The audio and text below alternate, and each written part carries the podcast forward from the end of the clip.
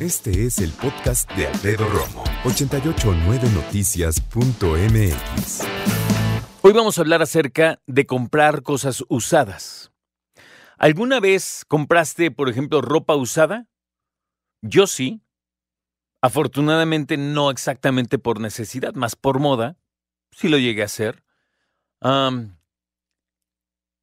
si a mí alguien me ofrece, de mis amigos, mis conocidos, me ofrece un producto que yo necesito o que puedo encontrar alguna utilidad y ellos están en a lo mejor en alguna necesidad económica, etcétera, sí, sí podré comprarlo si conozco a alguien.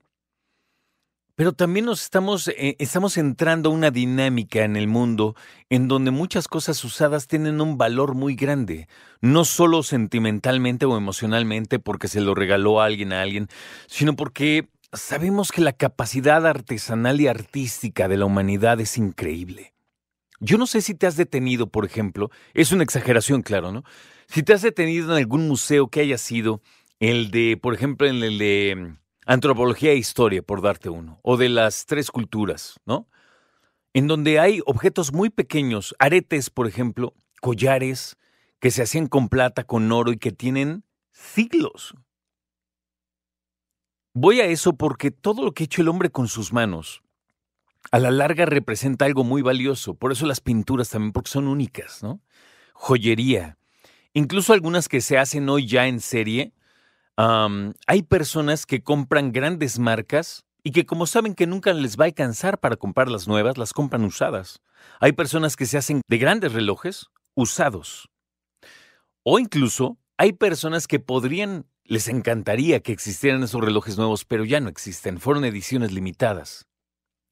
Entonces, cuando hablamos de cosas usadas, no solo hablamos de personas que no tienen para comprar una nueva, sino que hablamos de toda una cultura de coleccionistas y de personas que están enamoradas de cómo trabajan ciertas cosas.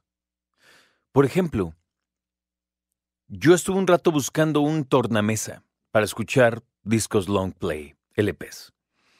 Y ahora hay unos muy baratos, pero o no considero yo ¿eh? que tengan la calidad que me gustaría o no tienen las funciones que a mí me gustaría que tuvieran.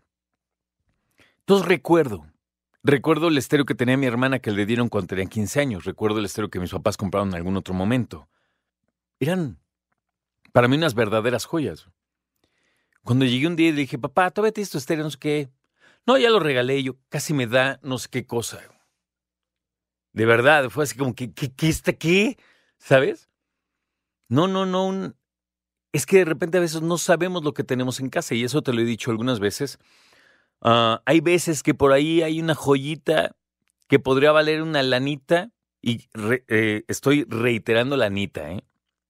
Y que no lo sabes. ¿Sabes, por ejemplo, qué es muy, muy socorrido en algún momento y que Muchos tuvimos en casa y no nos importó porque pues, eran incluso baratas porque eran para el patio. Mesas, mesas de, de fierro, de metal, que eran para pues, hacer, hacer la comida en el patio, cualquier cosa, y que tenían alguna empresa cervecera o de refrescos, que a lo mejor esa empresa refresquera hoy ya no existe, y entonces entra en ese universo vintage. Y el universo vintage es otro planeta, aquí y en el mundo. Yo recuerdo, no sé, no hace mucho que no voy. La lagunilla era un lugar para encontrar muchas cosas vintage. Puede que la máquina de coser de tu abuelita hoy valga un dineral, ¿no? Porque a lo mejor es alemana, es, no sé, de algún otro lugar, inglesa, qué sé yo. Y hay cosas que por la manera en que fueron hechas, hoy valen muchísimo. Se dicen, y yo creo que muchos tienen razón, que muchas cosas fueron hechas para durar en, algún momento, hoy ya no tanto. Ya sabes que hay esta teoría conspirativa que dicen que hoy cada electrónico tiene una fecha en donde empieza a fallar, ¿no? Platiquemos acerca de comprar usado, que creo que es, una, es un tema bien interesante. En algún momento, hace muchos, muchos años, te estoy hablando de finales del siglo pasado que fui a Estados Unidos, había tiendas, esta la vi en Chicago, había una tienda que se llamaba Play It Again, que significa algo así como juégalo otra vez, úsalo nuevamente. Y era una tienda enorme, todo lo que veías eran cosas usadas. y en una, una tienda bien interesante. Porque cosas que a la gente ya no les sirven, ya no quieren, van, lo llevan ahí, se los compran y lo revenden. Pero primero lo arreglan o lo dejan servible. Esas ventas de garage de repente pueden tener cosas interesantes y uno a veces no se da cuenta ni qué está vendiendo. ¿eh? Escucha a Alfredo Romo donde quieras. Cuando quieras. El podcast de Alfredo Romo en 889noticias.mx.